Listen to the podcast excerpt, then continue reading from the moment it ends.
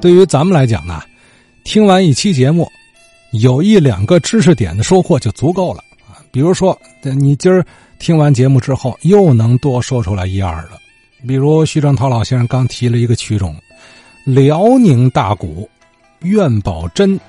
这个辽宁大鼓，它不是在辽宁吗？哎，它和天津也有点关联，并且通过唐文全的了解，辽宁大鼓和这个这两天说这个张派京韵呐，多多少少在艺术上有吸收，有借鉴。嗯，各位老听友，大家好！一晃咱们一个礼拜没见面了，正好这个刘老师说上礼拜有三天停播。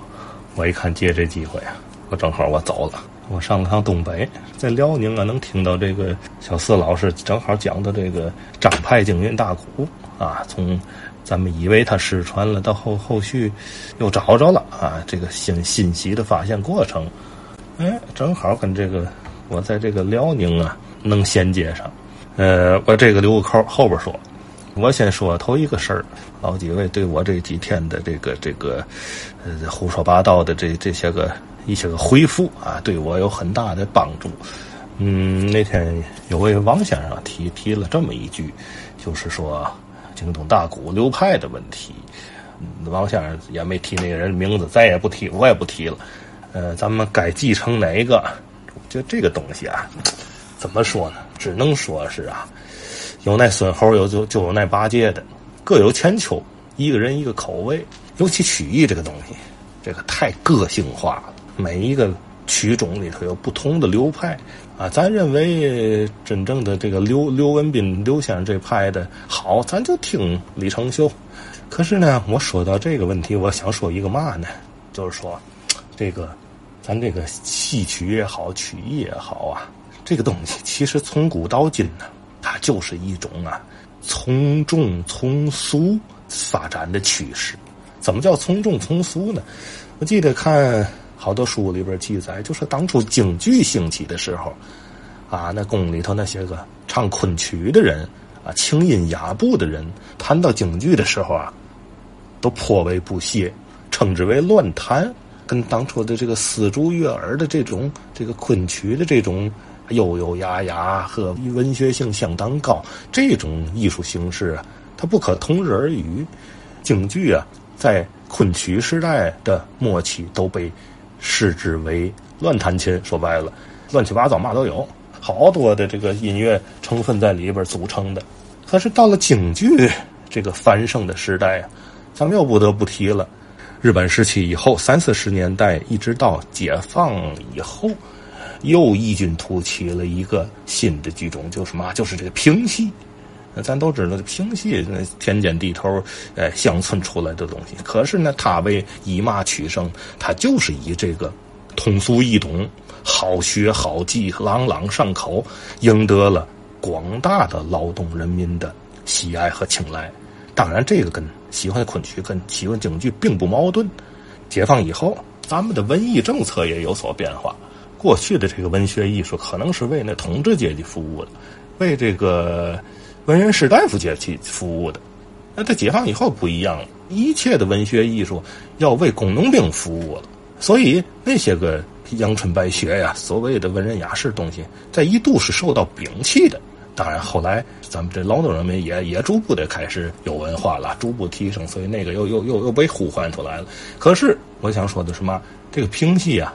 在解放以后，我可以大言不惭说一句，在某些个历史时期，它的地位完全几乎要取代京剧了。尤其是我可以说啊，如果没有文化大革命的话，评戏成为中国的第一剧剧剧种，无可厚非，一点问题没有。为嘛呢？就是因为它的从众从俗。所以呢，哎，这个你看。原来这个刘文斌先生唱的这个这个京京京东大鼓是，啊是散的，这个散文式的，啊是悠悠扬扬的，娓娓道来的。后来这位这改的这个京东大鼓啊，我们戏称之为叫杂行大鼓呢。哎那个哎那个哎那个哎呀，跟杂行一样啊。可是呢，这个东西啊，符合嘛呀？符合当时的宣传。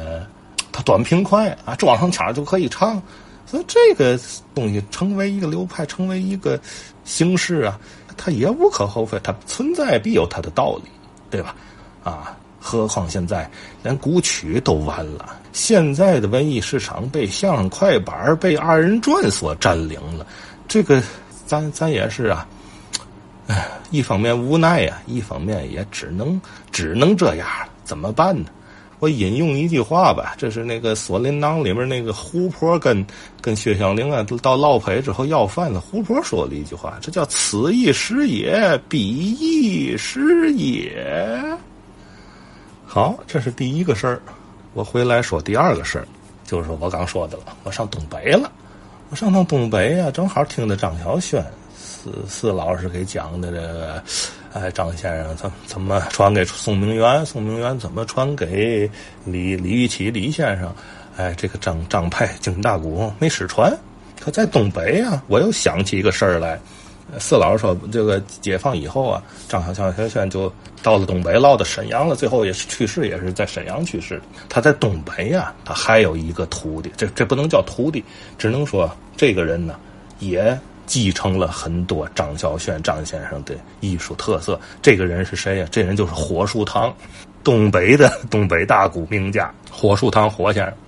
火先生啊，我没赶上啊，我又没赶上这位。可是我对火先生有所研究，就是因为呀，演唱这个风格呀，一泻千里呀，一气呵成，特别有气势，所以他被东北人呢给他一个雅，送他一个雅号。叫火车头，哈，你就你就说人家这个劲头多大吧。如果听过火先生当年录音的老先生，会有这个回忆，就是嘛，他尤其在上板的地方，他继承张小轩先生的东西太多了，啊，就是你看那天刘哲老师还放，我真没想到他放了一整段啊，李玉琦先生这个张派大鼓，就这华容道，啊，最后那个那个。巴德拉拉，我我还我还来不了，带嘟满带嘟噜的呢。巴德拉大，呃，闯出华容道一条，那个催催开坐下马龙就闯闯出华容道一条。你你要是听火火树堂火先生这个这个华容道也有啊，他东北大鼓这个华容道跟张小轩完全一样，完全的借鉴张小轩的上板啊，就是一泻千里，他这个骑着板唱，哎，不不不喘气儿。最后啊，包括戛然而止这个收板都跟张小轩同出一辙。所以是我我我可以说，火树堂先生是东北的继承张小轩先生的衣钵也好啊，这个艺术风格也好啊，最多的一位表演艺术家。呃，火树堂先生呢，一九五八年，呃，随当时的辽宁省曲艺团，呃，来到天津演出，当时天津电台还进行了录音。留下了这么一段叫《杨靖宇大摆口袋阵》，新创编的抗日题材的这么一部作品。从这个现场的录音的这个效果啊，就能听出来，这个天津人对这个东北大鼓、对这辽宁大鼓还是很很青睐的。现场的这个观众的这个气氛特别的火爆啊，尤其他前面这个。过门啊，他加了一点心意，在传统这个这个东北大鼓的过门啊，里边又加了个牌子，这个牌子叫斗蛐蛐再加上火先生这个这个打鼓啊，独树一帜，跟他这唱法一样啊，一一泻千里，气势磅礴，鼓还没打完，这嚎就起来了，哎，底下观众特别的热烈。哎，通过说东北大鼓火肉堂，我又想起一个人来。东北大鼓这个曲种啊，好像是咱们天津人呢比较陌生。嗯，其实不然，在解解放前呢，呃，也有东北大鼓演员在天津久站。这包括这个这个天津的马宝山先生，这个东北的什么刘文霞、朱锡珍，都曾经在天津演出。尤其是在解放以后，前面说的和平曲艺团。还有一位，就是马宝山先生的徒弟孙喜柱老师，也是坚持演唱。那时候咱天津不叫东北大鼓，管它叫辽宁大鼓。孙喜柱老师啊，三四年生人，今年应该八十五岁了。但是我很长时间没跟孙老师联系了，我不知道孙老师这个这个现状如何。但愿孙老师这个身体健康吧。因为嘛呢？因为他是咱天津硕果仅存的唯一的这么一位会唱辽宁大鼓的演员了。从小呢，他因为跟这个马宝山先生住住邻居，有人就撺着他就拜了马老师。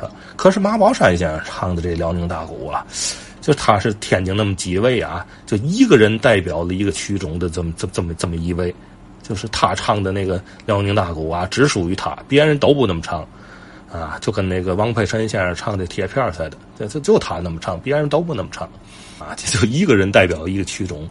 孙锡柱先生跟马宝山先生学这个辽宁大鼓以后啊，就觉得他那个唱法不适合自己。马先生也是也是这么觉得，所以他给他就有所改变，也借鉴了很多这个啊。他说马宝山先生唱的那个应该叫大口，啊，他学的这个小口，说白了就是男腔女腔嘛。